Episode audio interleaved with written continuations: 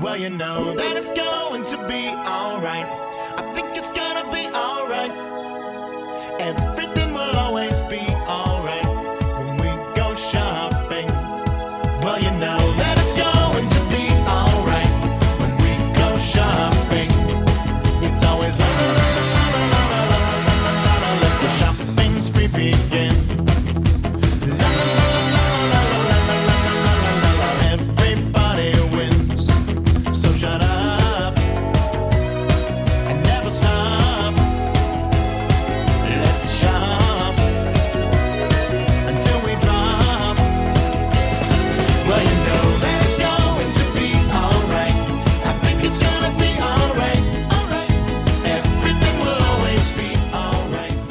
Hello，大家好，您现在收听的是汤小电台，汤小有话说，我是汤姆。本期呢，话题给大家聊聊啊购物中的一些糟心事儿。我相信呢，大家甭管是实体店呀，还是网购买商品的时候呢，总会有一些不尽如人意啊，总会有一些不开心的经历啊。今天我给大家啊分享一下我个人的一些感受吧。啊，这个事儿的起因是什么呢？就是前一段时间啊，我们家那个热水器坏了，坏了以后呢，那就得买新的嘛。嗯，大家要知道这个热水器东西啊，这跟电视啊或者其他的一些家用电器啊、冰箱啊不一样。啊，这种东西呢，你买完了以后呢，你得安装啊，它不是拿回来直接就能用的东西。而且这东西呢，安装难度呢相对来说也不低啊，你你自己想装也装不上。呃，相对来说比较复杂啊，热水器啊、空调啊这些东西都属于这样。那跟冰箱啊、彩电这些东西不一样，拿回来就是自己安装比较容易。即便电视你说装个架子钉在墙上，那有个电钻也就都搞定了。稍微有点动手能力的人呢，都可以装。但是热水器这东西吧，主要是没那些耗材。你即便有动手能力，没那些管儿啊什么的，你还是装不上。一般呢，现在大家如果在网上买呢，都有这个经验啊。买完了以后呢，由这个平台呢是给你送货啊，甭管是京东啊、天猫啊，还是什么平台呢，他给你送过来，然后呢，你再预约安装，基本上都是反正得两次啊，不可能说是又给你送货又装，那呃情况比较少。我买完了以后呢，就正常的预约嘛，买的这个万和这品牌啊，还是一个老品牌啊，之前家里也用过啊，还不错，所以呢也是比较相信。就买了这个万和，嗯，预约时间呢都弄好了啊，预约的是这个下午，嗯，时间到了以后呢，这个师傅打电话啊，说那个你下来一下，现在呢我这个车停不了啊，我当时就有点懵，我说这怎么停不了呢？然后下楼了一看呢，哦，原来是这么回事儿。我们家那老小区嘛，也都知道啊，一般情况下呢，大家都是这个停在马路边上。结果当天呢，这个车位比较紧张，马路边上没地儿，没地儿呢，啊，正好呢，这个小区里头的这个车位呢，啊，一会儿要有人搬家，要一来个大卡车，所以呢，里头呢也停不进去啊，或者你停进去呢，可能出不来啊，一会儿那大卡车你没搬家，搬完呢，你假如装二十分钟装好了，你要走的话，你车开不出去，等于就比较尴尬这么一个境地。然后那个安装的那个师傅呢，就是说你你怎么办啊？我现在我停不了车，然后呢，我说你这停不了车这个事儿，咱想的时候，因为我们家边上呢没多远，大概有个一百米吧，有个这个酒店，那酒店有停车场，你可以把车停在酒店啊，咱就花点钱嘛。我说这钱是你花也行，是我花也行，你先停那儿呗。然后他那个就不高兴了啊，说啊你这样的我停不了，我我拿着东西我呃忒远，我走不了，就是很。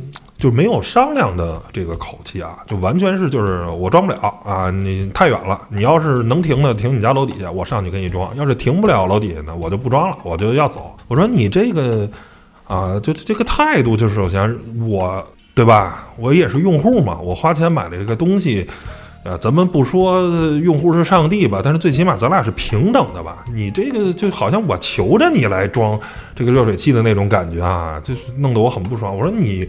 你就是找投诉呗，你这个就是不想解决问题吗？我说了，给你解决方案了。我说你这儿现在没办法，对吧？然后就较劲嘛。他说啊，那就是这意思。我说那行了，你别装了，我投诉吧。我就给他打发走了。说你爱干嘛干嘛去吧。然后呢，我就投诉啊，投诉呢，啊，万和呀什么的这边的态度倒是挺好的，说帮你解决。后来呢，也联系了这个呃安装公司的，安装公司呢也说啊，这师傅啊什么不好啊，怎么着，反正说了一堆啊，直道歉直客气，然后说预约了另一个师傅，然后呢他晚上会联系你，应该是嗯再找时间。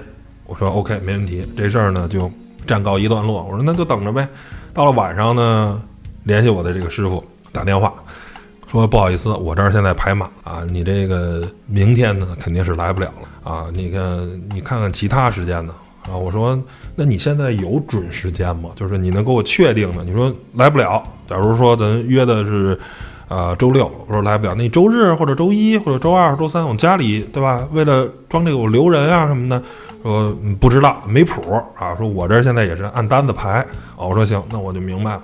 就当时我对万和这个品牌已经非常的就不爽了。我说，那你既然这样的话，对吧？那我就不要了。我说反正也没装，没装我就给退了呗。因为我在天猫上买的嘛，我就给天猫这个客服啊，我就留言，我说我这个热水器我想退了，因为我装不上啊，没人来装，我就要申请退货。然后他到这儿很痛快，说行，能退货，但是你发了一个地址，然后说你运费你自理。哎，我当时就一下我就火我就上来了，我说。我买完了以后，你们不给我装，我现在想装，我不想退货，是你们不给我装，所以我要退货。然后你还让我来负担这个运费，我说凭什么呀？你们这个就就就这么胡来吗？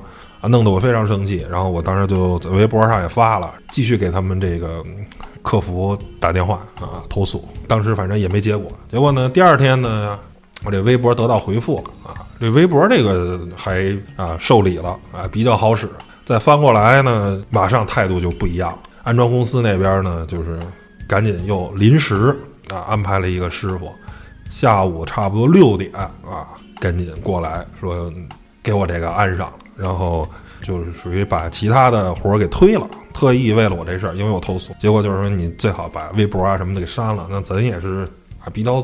是吧？大家都配合嘛。你既然特事特办了，那我也就给删了啊。最后呢，人说你这个转装费得花四百块钱，我当时就很不爽。我说你这怎么这么贵？因为我们家那东西吧，一共那个热水器才花了一千块钱。我说为什么转装费得四百？他说就那么贵啊。后来我旁敲侧击问了问其他人呢，好像差不多也得三四百，就是本身就是贵啊。我说那你这个四百块钱我接受不了。如果你第一天给我踏踏实实的正常安装，我说我这四百我愿意花。我说为了安这个，我生这么一肚子气，我还得花四百块钱，我说这我接受不了。他说那您能怎么接受？我说我要求打折啊。最后呢是要了一个成本价，他好像出来一次吧，那些材料费加他的工时费可能是二百六十块钱。我说行，我说我冲师傅冲你，因为你是个好人，你跟第一天来那不一样。后来我就给了这师傅二百六十块钱，这件事就算了了。后来我就跟这师傅聊嘛，对，因为我跟后来这个师傅，我们俩并没有什么过节，对吧？人家好心的，非常态度诚恳的来装，啊，我有过节的是上。我说你们这个现在师傅这个就服务这么差吗？对吧？就这么横吗？我说咱们不要求说我比你高一等，但是最起码咱俩是对等的吧？您毕竟是来给我装热水器的。我这个一点儿客户装热水器的这个 平等都没有啊，就这么胡闹吗？他说：“嗨，没辙，为什么呢？因为我们家坏热水器的时候呢，其实要更早一些啊。当时北京就是零下十八度，差不多那段时间啊，这个热热水器好多就给冻坏了，你知道吧？所以呢，好多家人买热水器，买热水器呢就得装啊，就就都是就等于排班特别满，他们一天得装十多台。”就一下就忙不过来了，然后正好当时北京还赶上这个疫情的反复，好多安装师傅呢又出不来啊，呃，好多都是住在远郊区县嘛，啊，这就出不来，结果呢，就当时等于装机器的人特别少，属于这个当时市场啊不平衡，并且那个这个工作呢，长期以来呢，按师傅说就是说挺辛苦的，赚的钱呢也不是特别多。你想装一个机器二百六，他自己我估计可能能挣一百块钱，也就这样了！一天看能装多少台了呗，对吧？你要装的多，可能挣的还多一点；那装的少，可能挣不了多少。反正我们家装那台可能得用了前前后后吧，得用了半个多小时，那他还得开车来回去呢。可能我觉得一天正常装，我觉得能装个五台八台，可能了不地了。再加上油钱呀什么的，不知道能挣多少钱。反正他说可能一个月挣个几千块钱吧，反正但是挺累挺辛苦的。所以呢，愿意干的人也不多，就是可能不如送快递或者送外卖挣得多，就那种感觉。所以呢，没人愿意干。安装公司是很拿甲方，就是这个品牌方的这个事儿当事儿，但是呢，他拿这些师傅没辙，因为这些师傅你一旦对他们要求特别严格，然后啊，人家就不干了，人去别的家了。安装公司属于夹板器啊，两头不是人啊。就这么一个情况，所以师傅现在有点有恃无恐的这种感觉。所以我说，那你这个也是啊。我说这个东西真是没辙，反正就大概就了解这么一个事儿。从这件事儿，就是是我买的所有的家用电器里吧，应该是让我最糟心的。这个真是，就最后你的产品的质量等等什么东西都不是问题的时候，当这个安装工如果是一个很差劲的人，你最后依然给你搞的就是。完全的崩溃，而且这个东西还跟价格没关系。我们家当然买的这个热水器算便宜的啊，一千块钱一个。但你即便买到五千块钱的万和的，五千八千那个价位，它还是这个人装，你依然是这个服务，对吧？依然是该不爽你不爽你。那我花一千块钱买个热水器，享受个烂服务，我还能自我安慰自己啊，你买的热水器便宜，所以你的服务不好。但是你买一个五千块钱的热水器，还是这服务，他该不给你装还不给你装？对不对？这他就是跟你较劲啊！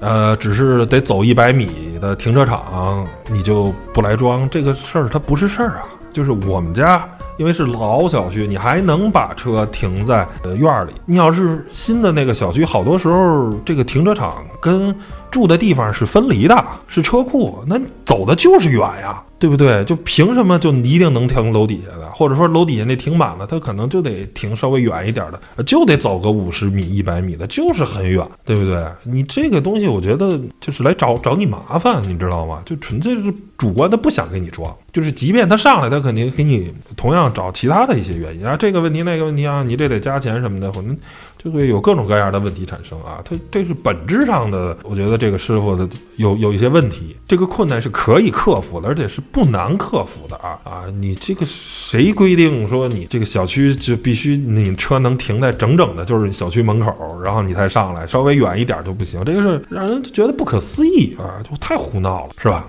啊，这个是我买东西时候的一个这个安装上的这个糟心事儿啊。前两天啊，又有一个小的糟心事儿啊，但是在拼多多上呢买的这个水龙头，家里水龙头不太好用啊，有点关不严，然后买了俩水龙头。这个东西大家都知道，拼多多上便宜嘛。然后一看京东上这个九牧的这水龙头三十多块钱一个啊，一看这个便宜十五块钱一个，我说那便宜啊。啊，买了俩水龙头，回家了以后一装的时候，发现这个做工怎么这么差？是不是这个螺口这儿明显的就很糙？而且这个水龙头这个扳手啊是塑料的，不是金属的。我说这个九牧的质量这么差吗？对吧？我当时还纳闷呢。后来我发现这盒上写的是九牧，但是后面还有个王字儿，叫九牧王啊。当时一看，哇，发现哦，这是买的山寨货呀！啊，哇，这个。真是啊，万万没想到，他真是啊，因为我买拼多多的很多时候我就知道它图便宜，而且我觉得水龙头这个东西吧，我是万万没想到啊，真是啊，买到这个山寨货了，啊？这个也算是一个近期啊，呃，购物时候的一个小的糟心事儿啊。当然后面会单独聊聊拼多多这个平台，这是觉得啊，用我这两个事儿啊，这个经验，我相信大家有很多类似的事儿，我觉得就是。首先，一个是碰着糟心事儿，你该维权维权，对吧？就像我这个安全热水器是。第二个就是图便宜的时候啊，好好看看，可能这个都事儿没那么多便宜。呃，你在可能京东上就没有九牧王的这水龙头，就人家只有九牧，你多花点钱呢，啊，买个踏实。这个我就被忽悠了，哇塞，弄了个九牧王的水龙头。山寨的，然后我一看生产厂址啊，跟人家九牧还真是一个地方，这可能就跟茅台似的，反正都是那镇子，都叫茅台酒。真正的怎么说那茅台酒是茅台酒，但是我是其他茅台镇其他生产的酒，那那我不能，那我就是茅台什么什么酒呗，反正就茅台酱香酒，对吧？这个原则上也没问题啊，对吧？我们都是这个镇子生产出来，他那个也是哇塞，反正都是好像是福建的一个地方，都是那个地方生产出来的啊，弄得很恶心。如果你的品牌是有点山寨，但是质量不山寨，OK 的。它是你品牌山寨，质量也不怎么样啊，基本上相当于白牌的水龙头的质量，质量绝对谈不上九牧的那么好，那么有保障，但是呢，也不算假货特烂，然后关不严，过两天漏水了，那得谈不上。嗯，反正目前用了呃一两个月，应该是没什么问题啊，暂时没什么问题。我不知道未来再随着时间长会不会漏水，或者那个塑料的那个扳手会不会过两天就折了什么的，看看啊。啊，如果出现问题，以后录节目再给大家聊聊这事儿。我觉得这个是我最近能想到的购物上的比较糟心事儿。然后大家如果有什么糟心事儿，欢迎也留言，咱们讨论讨论啊，分享一下，痛说一下悲惨的家史啊。但其实我在网呃买东西有质量问题，其实也有比较好的解决的啊，也不是都是糟心的。比如之前买过谷歌那个 Nexus 的平板电脑，后来我记得好像屏幕出问题了。坏了，当时他这个是提供一年的全球保，啊，这个我觉得真的是很爽啊，只能说谷歌这个公司在当时啊还是真的是很爽，因为我那个买的吧，这个平板电脑就没有正式引入中国，我买的是海淘的，虽然是在国内商家他代买过来然后发给我的，但是第一次感受全球保啊，你就去找谷歌自己指定的，因为那个平板是华硕代工的，你找华硕的这个维修店。你到那儿了，人说哦，你这屏幕有问题，然后在质保时期内就就真的给你换了一个，然后就修好了，就什么问题没有，然后一分钱没花啊，这个感受这个全球的这个质保，因为我那什么发票啊，什么合格卡都没有，这东西是从美国买过来的，就是一点跟中国关系都没有，但是它人只要是全球保的，你就能享受到，就是感觉非常好。第二个呢，是我原来在京东。买过这个森海塞尔的耳机，这个森海这耳机这质量真是啊，真不说啊，就用个一两年吧，基本都就有一边就不出事儿了。我买过了两三个森海的耳机啊，都都都是一两百块钱的，不是特别贵的耳机，但是也不是很便宜了，对吧？但是你这质量反正就是真的堪忧啊。然后就坏了，有一边不响了，然后在京东上你选择那个，我说这耳机坏了，那个要质保，然后人家就二话不说就直接给你换了一个，然后说哎，而且我那个耳机呢。还挺长啊，然后就换了一个新的型号，是吧？这个您那个耳机那个型号好像没有了，当时好像那叫 MX 三六零吧，好像换了个三六五，大概是那个型号，具体因为时间太长记不清了，然后又换了一个新型号给送过来，这个我感觉哇，京东的这个服务也真的很好，也不跟你废话，你填上了以后，然后这就马上给寄寄过来一个新的，然后旧的他也不收走，完全的什么是好的服务，什么是好的这个体验，我觉得就真的是不一样啊。那既然刚才说到了这个网络维权呢，我觉得必须得提一个人，就是我自己啊，年轻时候特别喜欢，现在也还比较喜欢，就罗永浩。我觉得真的是老罗，甭管是从西门子冰箱啊等等上的这个网络维权，对这个中国这个购物呢，还是有些帮助的。包括他现在自己做直播电商。啊，也是好几次出现问题以后的勇于承担，就是老罗还是真的一个猛士。虽然他做锤子手机可能出了一些问题，又欠人了六个亿，欠了很多钱，但是他做人这方面真的是非常爷们儿啊。也觉得就是在现在这个时代，这个网络维权，我只能说确实不容易。但是呢，我相信啊，一个要脸的品牌，一个但凡还有追求的品牌，甭管是在微博投诉啊，或者说是包括我很多时候啊，就是吐槽一下某某的网站，其实我也没有没有想怎么着。我说啊，比如说汽车之家什么什么这个功能。啊，怎么样怎么样？或者说，哎，联通我说又没信号了，网不好不好用，不稳定。真的，他们会自己应该会有移情监控，或者或者去查，呃，或者说是小米手机原来用着用着老抽风啊，会在微博上有一些吐槽，然后人家就会主动来联系你说什么问题，我能不能帮你解决？就是从这个角度上，你都不见得去主动找他们，你只是在微博上发个牢骚，他们就有舆情监控。啊，就有这个相应的服务团队去来找你去那什么。我觉得现在的因为电商的介入啊，跟这个自媒体平台啊、社交平台的这些啊越来越发达的话。网络维权这个事儿真的比原来要好多了。我们消费者的购物的这种感受啊，这种维护自己权利的这个环境也比过去好多了。有些时候过去真是啊，呃，在传统的那个商业时代，就有些时候真的是欲告无门，你知道吗？就是。是吧？尤其是当年中关村，有时候你买个手机啊什么的，或者买个电脑被人忽悠了，然后你说你一个小年轻，对不对？然后人家雇了几个彪形大汉，你要跟人闹事儿，对吧？也不能怎么着怎么着，就是真的当年很不堪啊。我不能说所有的商家都是那样，但是真的有商家是那样。但是你碰上那样呢，呃，除非你报警，不然的话可能也咋地不咋地的。就是有些人可能是吃哑巴亏了。但是现在这个时代啊，可能就好多了，很多。品牌或者平台还是挺要脸的，大多时候呢还能得到一个比较好的解决。包括你看现在有时候有的新闻呢说，大家购物网站嘛可以打差评嘛，对这个商家或者说对送餐啊什么的等等打差评，然后呢还得到了一些报复。觉得从凡事从两边看，首先这个肯定不对啊，说你因为打了差评，然后。人家就报复你，给你寄点什么东西啊，恐吓啊，或者发微信或者发短信威胁啊什么，这肯定不对。但是我觉得从另一个角度看，就是你因为打差评，他来报复你，说明你打差评管用，说明你在网上留下的东西对他的评价，这个东西是起作用了，对吧？就包括你说我这个。在微博上去发万和的这个东西，他要求我删了，说明这个东西它起作用，对吧？如果他有恃无恐就无所谓，你愿意写啥写啥，我不在乎，那是真的这个商业环境真的是太可怕了，就完犊子了，对不对？你消费者你怎么办呀？大品牌就这么有恃无恐，对吧？而现在他们在乎这些，当我们的服务没有做到位，当我们品牌或者产品出了一些问题的时候，消费者的一些牢骚我们在乎。对吧？我们不希望有这些牢骚，我们希望解决这个，其实是就相当于一个正向反馈了啊，就说明原来差评，然后没人理你无所谓，你愿意差评就差，我不在乎那个评分，那这是可怕的一个一件事儿。而现在你评了差评，他们就害怕，然后呢想让你删，然后你不删，结果他再来报复你啊。当然，对于这个个人的这个消费者，当然是个不好的事儿。但是对于整体来说，这个他在乎他怕差评这件事儿，对于总体来说是好的。那你报复的话，你继续曝光嘛，继续咱通过法律途径嘛，该报警报警嘛，这个没问题的。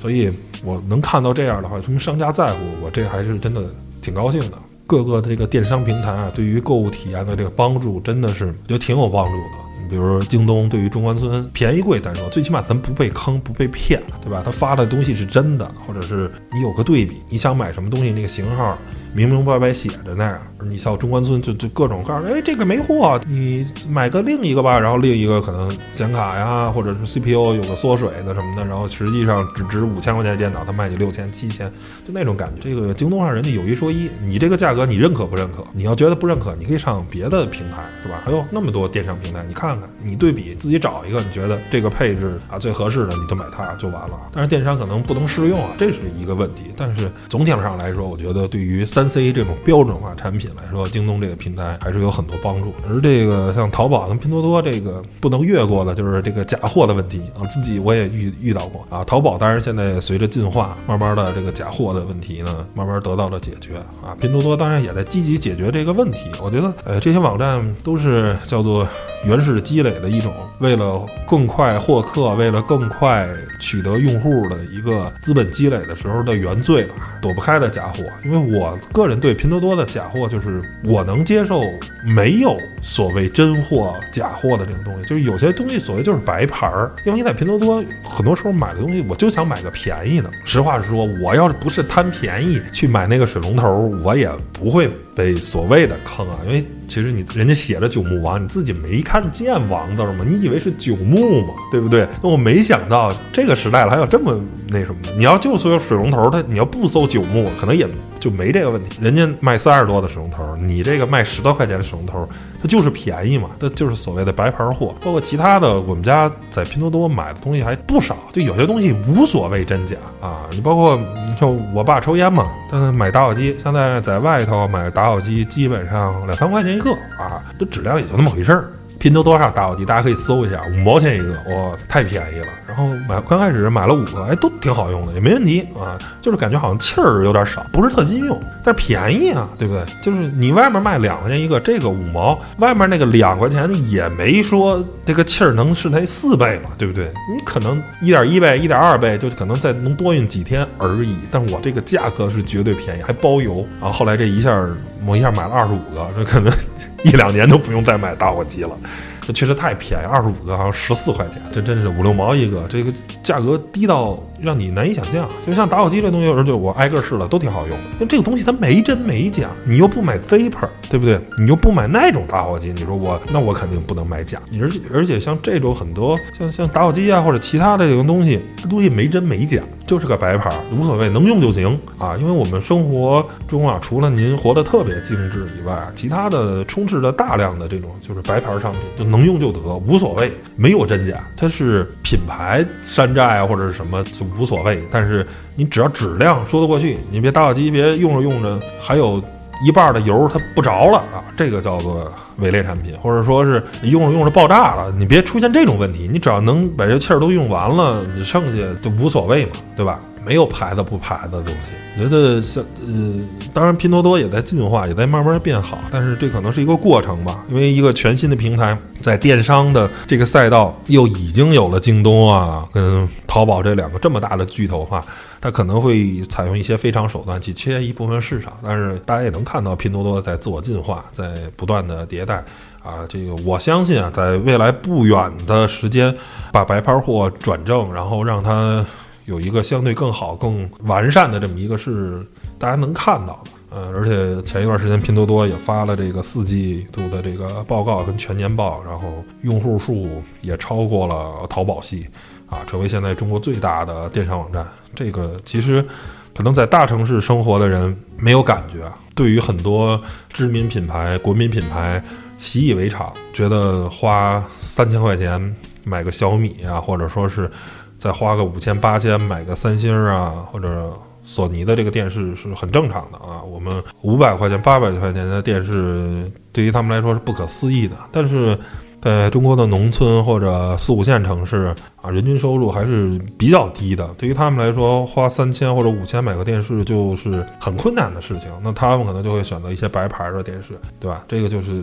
当初拼多多能成功的很大的一个原因，就是解决了我们很多低收入人群，我们有买商品的这个需求，但是我又花不了一个买正品的，因为即便到了小米这种国民品牌，对于他们来说仍然可能价格很贵，这个是我们要承认的一个现阶段的一个情况。而把他们规范化进来的话，我觉得对于这个市场是好的，因为如果呃没有在电商平台没有记录的话，那。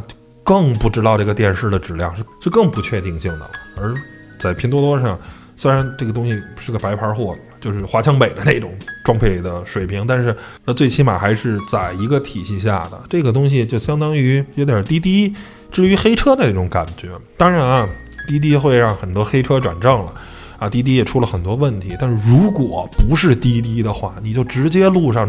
招个黑车那更可怕呀，对不对？你连订单那个信息都没有，你连司机找都没法找。如果摄像头没拍下来，你都不知道这个他打的是哪个车牌号的哪个司机。这最起码现在还有个线索，对吧？还让这个事儿在一定的监控范围内啊，因为咱别做白莲花，然后站着说话不腰疼。看到这个社会它的复杂性跟多元化，所有的事情都是能像你想象的那样的运行，对吧？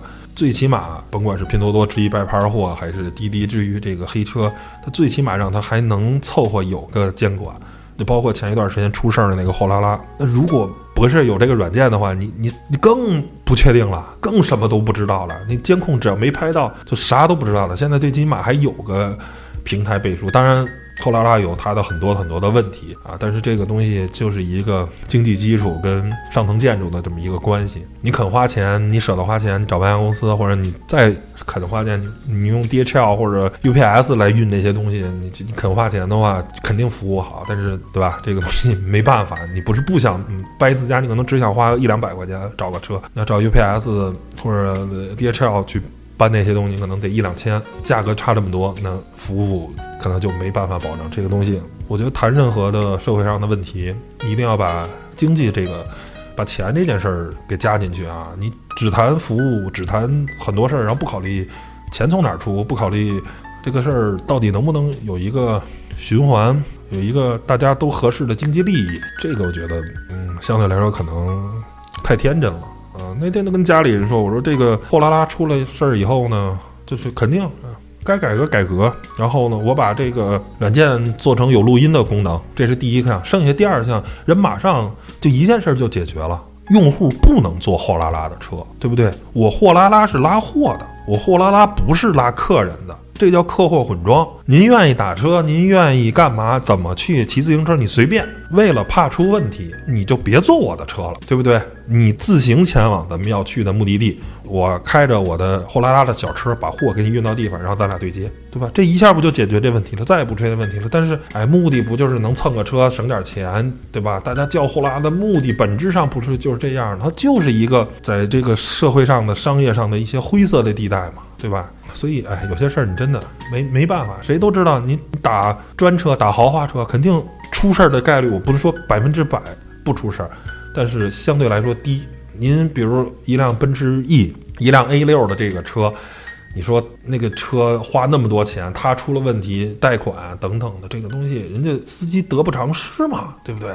人花五十万买辆车来拉这个专车，人是为了赚钱的呀。你说你非得对客户啊有什么奇怪的一些想法？我觉得这个事儿不能说百分之百没有，但是应该概率会小啊。因为看大量出事儿的都是顺风车啊等等的，都是相对来说更低廉的服务时候出事儿，而这些高端服务相对来说出事儿的概率会会低一点啊。前段时间呢，我跟一个开饭馆的一哥们儿聊了聊，然后。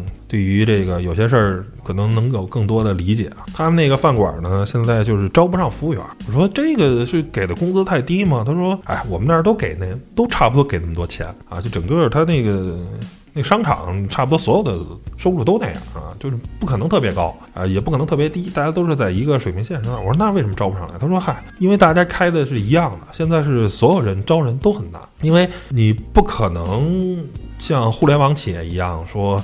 啊，有特别好的薪酬制度，然后能给到一个非常夸张的这么一个工资数，因为你这个服务员什么的，这个不可能啊。就是像能做到海底捞那样的是很难的，你知道吗？给服务员开到那个样的工资数，然后提供那样的住宿条件，那只有海底捞可以做到，你一般的小企业是做不到的。做不到呢，就是大家就都差不多，然后没什么区别，所以人家不穷没工作，在你这儿能干就干，干不了呢。